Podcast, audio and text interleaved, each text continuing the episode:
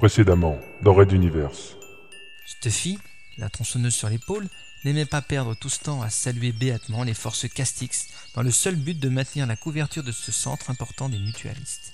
Ce qui ne l'amusait que mollement, lui, l'agent de la princesse Azala, anciennement infiltré au beau milieu des forces mentales Castix. Ce centre était éloigné de tout, et sous la montagne était creusé un vaste réseau de galeries communicantes représentant l'équivalent de l'immeuble du ministère de l'Intérieur en complexité et en nombre d'agents. La loi des mutualistes était terriblement simple.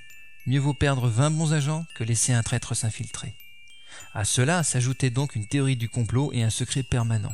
Agent Steffi, vous ne me connaissez pas, je suis le fondateur du mouvement mutualiste. On me nomme Alpha, et je vous fais un honneur que peu d'agents ont eu en communiquant directement et ainsi avec vous. Vous devez me faire confiance. Me faites-vous confiance, agent Steffi? Red Universe. La plus grande saga galactique. Jamais racontée au podcast. Chapitre 9. Pin-up.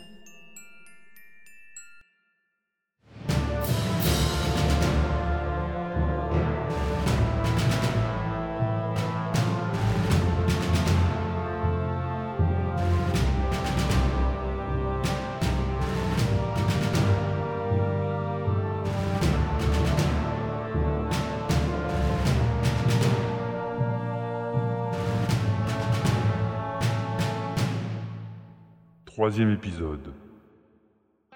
Sans détourner la tête, il pouvait ressentir les émotions contradictoires qu'éprouvaient ses voisins. Il ne s'attendait pas à ce qu'une réunion rare et si importante tourne entièrement autour de lui. Quelques relents de jalousie fusaient. Je fais confiance aux mutualistes Alpha, donc à vous également.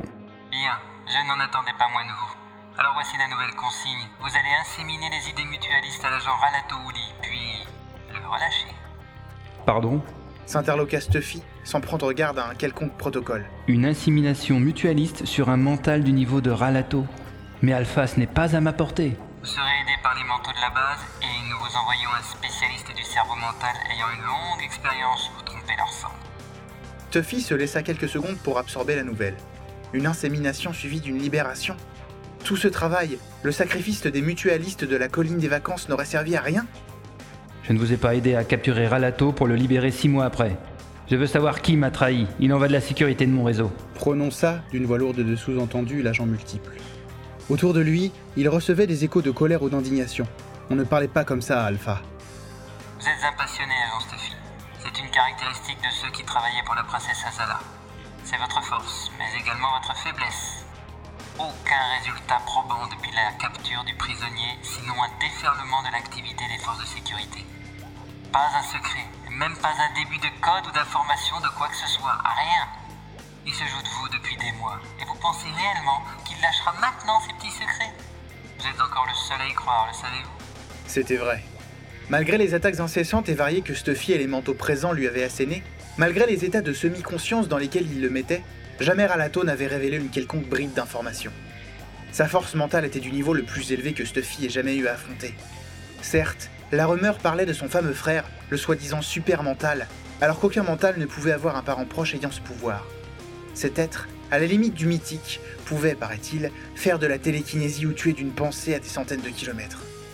Il semble que, quoi qu'il en soit, on est de redoutables maîtres dans l'art mental chez les Ouli. En effet, mais on sent nettement une usure d'Ouli. Il craquera bientôt, nous en sommes certains.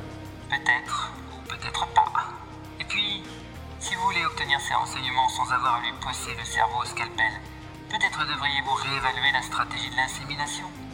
Avec une autre forme de patience, vous pourriez obtenir un résultat que vous n'oseriez même pas imaginer. L'insémination. L'art d'injecter une idée, un concept dans le cerveau d'un sujet, puis la laisser grandir jusqu'à ce qu'elle transforme la personnalité du sujet et le modèle comme on le souhaite. Cette technique était tombée en désuétude ces 20 dernières années, car on ne pouvait en garantir le résultat, et parfois, l'inséminateur finissait piégé chez le sujet et mourait. Sans parler du temps que cela prenait. Parfois des années sur les sujets les plus retors, et Ralato Oli était certainement de cela.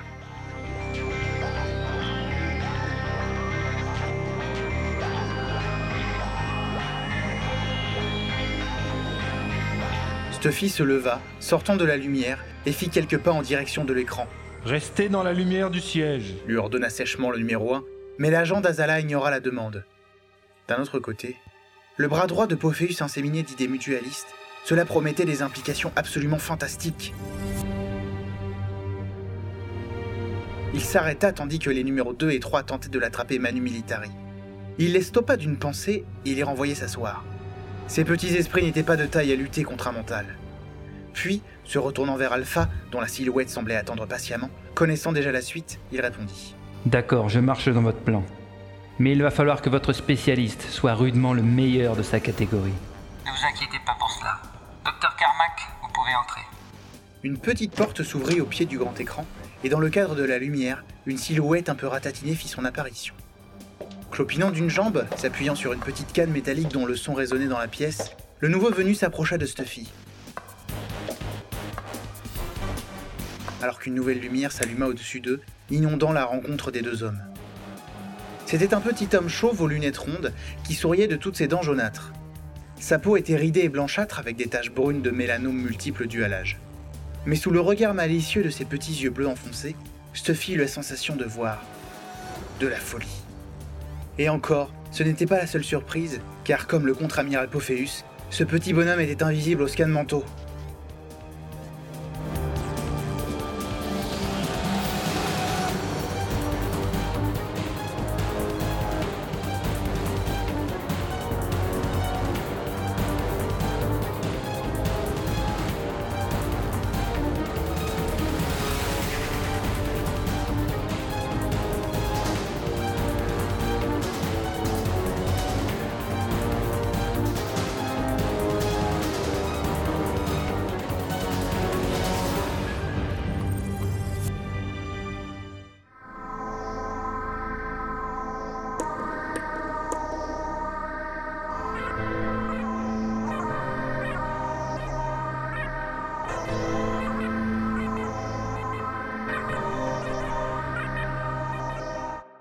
Raid d'univers à suivre.